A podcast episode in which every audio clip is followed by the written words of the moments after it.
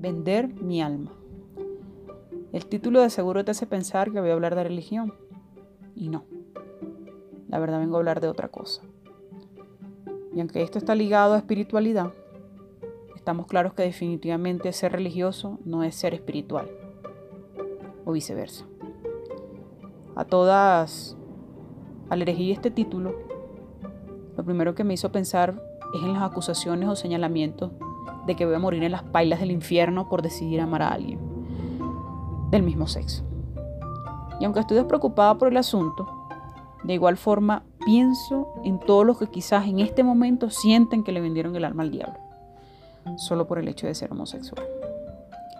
Las religiones nos han hecho tanto daño y en pleno siglo XXI siguen existiendo esas posturas y pensamientos.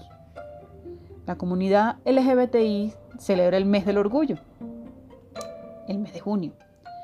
Mi objetivo es crear conciencia, invitar a pensar y sobre todo a sentir. Se busca promover derechos legales y la inclusión de la comunidad. La comunidad es como todas las minorías en el mundo, es marginada, señalada de locos y de un montón de acusaciones absurdas, como por ejemplo que están promoviendo y apoyando la pedofilia.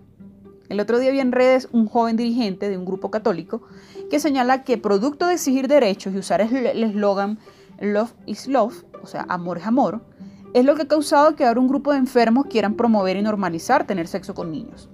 La ignorancia es tan grande, señores, que cuando se hacen estas acusaciones, de verdad se queda al desnudo cómo las religiones nos han dañado.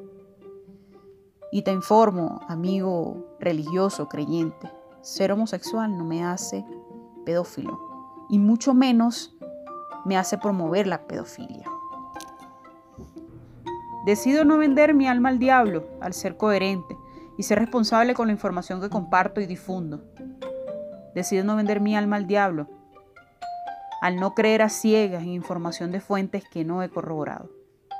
Decido no vender mi alma al diablo cuando escucho mi verdad del alma antes que el exterior.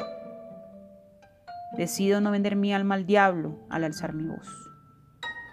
Mi invitación es investigar antes de hacer acusaciones, sin bases, solo por apoyar el sistema de creencias en el cual te desarrollas.